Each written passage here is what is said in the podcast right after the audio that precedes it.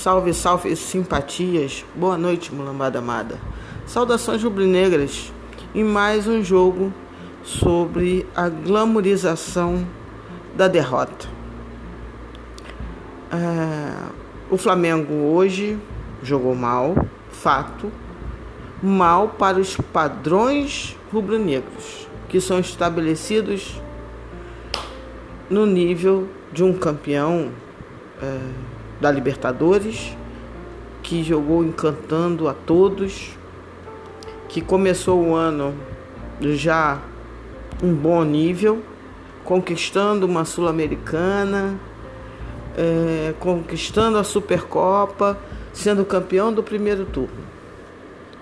E aí vem a parada e com ela, é, inclusive, alguns problemas extra campo de jogo.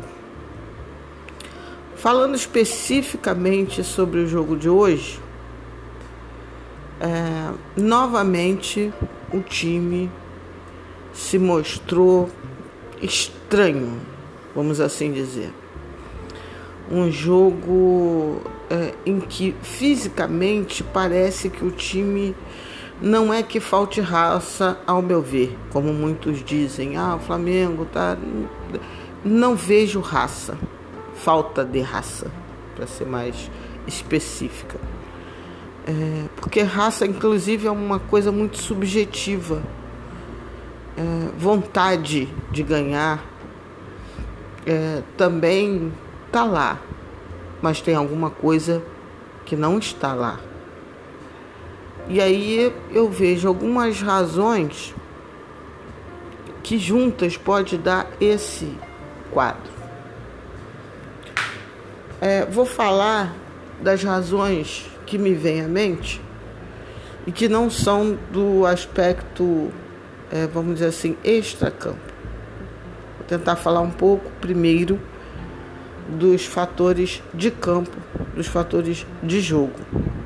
Eu vou tentar, inclusive, ao longo da semana, até quarta-feira, né, entre segunda e terça, conversar com alguma pessoa ligada à área de preparação de alto rendimento. Porque o que acontece? O Flamengo já começou esse retorno ao Campeonato Carioca vencendo, vencendo de maneira muito tranquila os primeiros jogos sem grandes dificuldades, é, com, contra times bem inferiores, é, errando, é, errando pontaria, perdendo muitos gols, mas ainda assim, mesmo vencendo, nós víamos um, um time é, com movimentos automatizados e esses movimentos ainda existem, mas não tão. O time não estava ainda alcançando a plenitude. Na verdade, a questão física do Flamengo, e isso me veio à mente hoje apenas, é, existe toda uma preparação que não é visando o auge no Campeonato Carioca. Isso é fato. A temporada do Flamengo será, como o calendário que foi anunciado, muito desgastante, muito desgastante. É um time que jogará 38 rodadas do Brasileiro de pontos corridos, é, sendo o grande candidato ao título, destacadamente. Então precisará jogar em alto nível todas as rodadas é, disputará a Libertadores tentando repetir a dose, tentando o bicampeonato da Libertadores. Então é uma temporada que precisa de muito, muito planejamento sobre o aspecto físico. E aí é, eu não sei exatamente em que estágio, o que pensa a preparação física do Flamengo. Ah, o Fluminense voltou depois, Lídia. Sim, voltou depois, mas agora já deu tempo suficiente para ter um preparo físico é, mínimo para jogo. Né? Dá para o Fluminense jogar 90 minutos. Eles não vão ficar eternamente também se tenha esse tipo de coisa. Ah, porque o Flamengo voltou antes. Voltou antes, mas o outro time também já voltou, já treinou, já está indo. É, mas qual o tipo de preparação? O Fluminense está jogando as suas partes mais importantes partidas no ano, a meu ver. Em termos de título, são os dois únicos jogos para ele disputar um título no ano. Não vejo Fluminense disputando nenhum outro. E talvez a preparação física feita privilegie o momento, o aqui e agora, o frescor dos jogadores aqui e agora. E não sei exatamente qual tipo de preparo físico que o Flamengo está fazendo. Um outro aspecto de campo é que alguns jogadores fundamentais para a fluidez do ataque do Flamengo, como R7 e Arrascaeta, têm uma certa, vamos dizer assim, uma certa demora a pegar ritmo. Sempre foi assim. Ah, e isso faz falta. Uma outra questão de campo. Ah, eu vejo um, um, a defesa do Flamengo não tão compacta ainda, uma movimentação ainda não tão perfeita entre os zagueiros do Flamengo e o Arão. Hoje, inclusive, Jorge Jesus quase gritou tá Arão. Se não foi exatamente essa frase, mas ele gritou à beira do gramado uma coisa muito parecida nesse sentido, como se Arão não tivesse muito ali, né? meio embaralhado na movimentação e, e isso ficou audível na captação hoje do, da, da, da Flu TV, que se por acaso melhorou ao falar o nome dos jogadores do Flamengo e do, do o próprio Flamengo, é, teve um final absolutamente. Mas isso não é problema. Isso não é problema. Então não vou nem perder tempo com isso. É, então, é, Léo e o, e o Gustavo, diferentemente de Pablo Mari, que chegou e colocou o terno, rapidamente ele entendeu e como é um jogador extremamente inteligente, é, ele a movimentação dele em termos de linha alta era sensacional e um cara confiante, um cara que é, entendia bem a movimentação do jogo, esse tipo de coisa. Então acho que isso é uma coisa que é, acaba quebrando um pouco a fluidez de jogo do Flamengo, que é a, a grande beleza do jogo do Flamengo. Então essas coisas, né, o nível, o, o estágio da preparação física, a zaga, que na verdade não é a zaga. A zaga, o jogo do Flamengo começa pela zaga e isso talvez quebre um pouco, um pouco a fluidez do jogo. Isso são coisas do, né, jogadores ainda entrando em ritmo, reentrando em ritmo. Tudo isso é do jogo, pertence ao jogo e é entendível. Como falei, para mim não falta raça, falta alegria, tem ali um certo nível de tensão, de, de, de uh, perna presa, que pode ser fruto das coisas extra-campo que acontecem. Para mim, está muito claro que Jorge Jesus ainda não recebeu nenhuma oferta do Benfica. O que temos, de fato, é o interesse e dezenas de informações. A grande maioria, bobagens. E a, torcida, e a, e a imprensa brasileira, ela repercute essas bobagens também. Agora, existe o fato: o Benfica quer Jorge Jesus, que ainda não recebeu a proposta porque ele está disputando o Campeonato Carioca. É, a última, mais fresca informação que se tem é que são 2 milhões de euros por mês Isso é um troço que não existe como pensar, né? É uma coisa que dá ano 24 milhões de euros. Não sei quantos treinadores ganham isso no mundo. Certamente muito poucos treinadores ganham isso. Então, como acreditar? É, mas fato é que existe isso. A princípio, Jorge Jesus jamais fecharia a porta de escutar um clube como o Benfica, do seu país, né? Talvez exista sim um novo entendimento da família dele em função da doença. Né? O, o, o Brasil é pintado lá fora como um grande epicentro da doença, que cuida mal da Covid. Enfim, uh, o Brasil está sendo demonizado em termos de cuidados com a sua população. E isso pode ter tido um certo é, temor da família e a família falar: olha, Jorge, escute, tal, enfim. Mas ele não escutou ninguém. Mas isso não quer dizer que isso não afete a mente dele. Fato é que ele escutará, escutará sim, para mim isso está muito claro, a proposta do Benfica, tendo uma primeira inclinação de não aceitar, até pela palavra dita.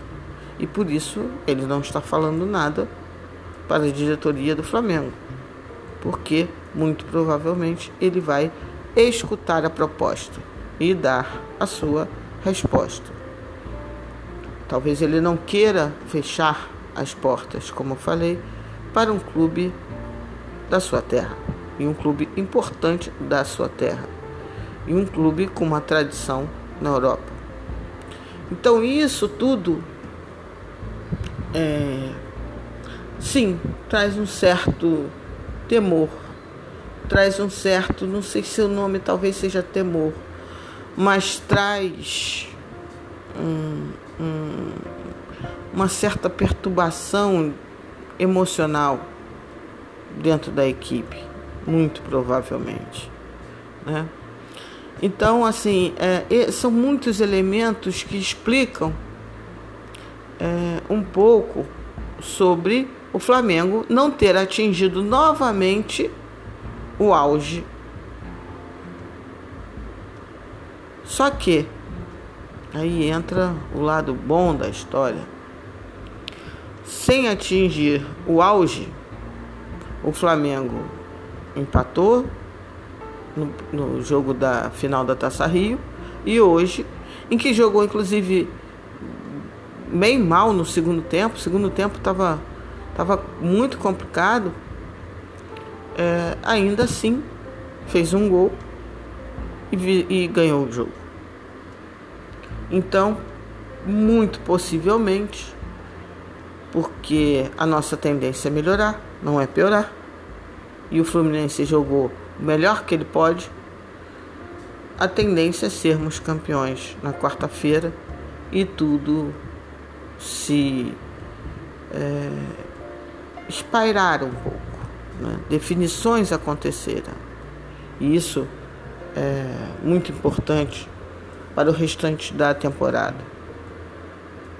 Agora, eu vejo muitos flamenguistas, né, meus mulambos queridos, querendo colocar já o selo de que o time não tem mais é, tesão de ser campeão, não consigo ver isso. Enquanto não me trouxerem uma boa razão, eu não vou conseguir ver isso. É, e aí eu acho que esse carioca, essa energia, essa, essa coisa meio que é, todos estão torcendo para o Flamengo perder, sim, todos eu diria que é um exagero, mas grande parte, inclusive da imprensa, querem acham bacana o Fluminense ser campeão. E talvez os jogadores entendam é, qual é a energia necessária para se manter no topo. Chegar lá foi muito difícil. Eles precisaram ter muita dedicação, eles precisaram ter muito profissionalismo, eles precisaram sofrer. Mas se manter no topo é, vai precisar de algo além. Vai precisar de muito esforço, de muito sacrifício, de muita entrega e de ter a fome necessária para repetir a jornada mágica do ano passado. Se eu pudesse falar algo para o nosso time, seria assim. Não não percam a chance de ir novamente ao céu, porque a glória que aguarda vocês será ainda mais linda. A falta de torcida no Maracanã é certamente um fator emocional é, que atrapalha. Não é à toa que nós sempre fomos considerados um jogador do time, o 12 segundo jogador, o camisa 12. Mas olha, meninos, nós estamos com vocês. Eu sei que é difícil olhar para a arquibancada vazia, ter aquela energia toda e agora não ter.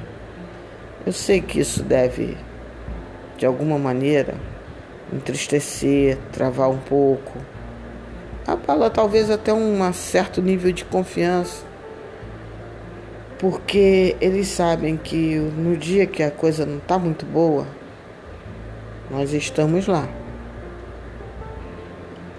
E sem a gente lá, talvez se perca um pouco da confiança. Mas nós estamos. Eu não sei como é que nós vamos fazer isso.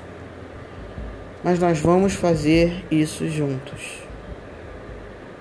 E as redes sociais podem se transformar no 12 segundo jogador que tanto faz falta para eles.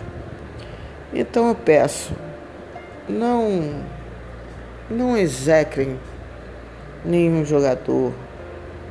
Não partam para agressões e ofensas.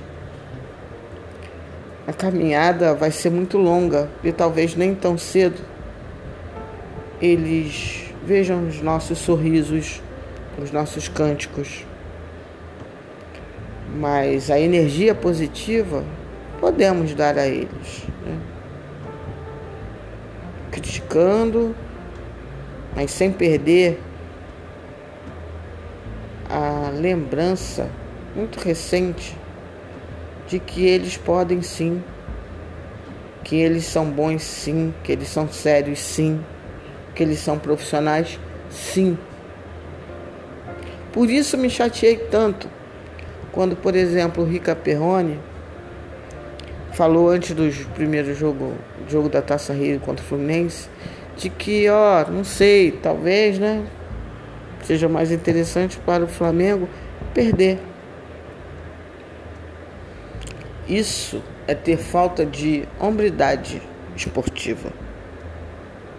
E não, não me acostumo, não acho isso tranquilo, não acho isso bonito eu continuo acreditando muito nesses jogadores. E tenho que entender que dois jogos complicados, com tantos elementos, podem sim serem ruins. Mas se tem um time com a capacidade de não dar a volta por cima, porque nós não perdemos, nós ganhamos Mas se tem um time que tem a necessária vaidade de querer novamente, é esse grupo de jogadores. Então, mais do que analisar o que pode ter levado o time a ter duas partidas é, que não são daquele nível que nós gostamos, que nós aprendemos a amar e respeitar, é, só eles podem dar a volta, recobrar aquele nível. E só nós, torcida do Flamengo, é que podemos dar a eles a energia e a tranquilidade necessária. Jorge Jesus vai sair, não vai sair? Veremos, veremos depois de quarta-feira. E se tiver que vir outro treinador, agradeço a Jesus o que ele fez. Flamengo é maior, o Flamengo vai contratar um novo técnico e seguiremos. Seguiremos admirando esse time e apoiando esse time. Não não dá, não dá para abandonar entre aspas o grupo mágico que nos deu 2019. 2020 vai ser duro, mas vai ser duro para todo mundo, para todos os times. Então, não esqueçam, nós ganhamos. Não esqueçam disso. Nós ganhamos o Fluminense jogando mal.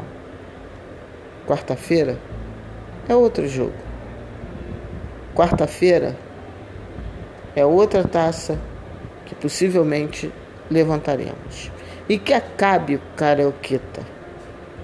Esse torneio que só serviu para nos irritar, para nos desesperar. Não fez bem. Mas nós vamos levantar a taça e acabar com essa palhaçada desse campeonato, onde muita hipocrisia rolou, onde muita coisa errada rolou, coisa errada inclusive por parte do Flamengo, tudo isso. Se Deus quiser, vai acabar quarta-feira e sim com uma taça, porque esses jogadores, esses jogos, jogadores merecem. Jorge Jesus merece ser campeão e merece é, com que se acabe logo a agonia. Eu continuo de uma certa maneira tranquila, porque eu primeiro acho que Jesus fica e segundo, se ele sair, a vida segue. O Flamengo segue. Isso é o mais importante de tudo. Meninos, se um dia vocês puderem escutar essa rubro-negra de 52 anos, é, deixa isso tudo para lá. Recobre a energia, porque nós estamos com vocês. Como? Vamos aprendendo. Time e torcida. Vamos aprendendo como conviver sem estarmos juntos fisicamente lá no nosso templo. Deve ser muito chato. Sim, olhar para a arquibancada e sentir a nossa falta. Eu sei quanto nós somos incríveis, mas estamos juntos. Gente, essa foi a minha, minha mensagem pós-jogo, sem analisar taticamente e tal né? Porque isso, por exemplo, o, o Theo Benjamin faz lindamente, né? Só uns pitaquinhos meus, mas analisando mais a cabeça e o coração desse time. Isso para mim é o mais importante de ser recuperado nesse momento. Mais até do que o futebol. Porque O futebol é muito mais do que futebol. Pessoal, beijo. Axé para quem é de axé, shalom para quem é de shalom, aleluia para quem é de aleluia, oxalá. E de minha parte, namastê para geral. Que tenhamos um fim de semana, um fim de noite acalentador. Saúde para quem está precisando de saúde. E cuide-se, e cuidem-se, e vamos cuidar do nosso Flamengo. Até amanhã com mais um Parangolé. Verei sobre o que. É, vou me aprimorar na história do Zoom, que eu acho que é uma ideia muito bacana ver o rostinho de todo mundo. Nós podemos fazer resenhas muito interessantes no Zoom. É, vou ter um jornalista muito bacana essa semana aqui no Parangolé, que a torcida do Flamengo respeita muito. Então estou muito feliz com essa semana que se inicia. Gratidão, namastê para geral e um beijão.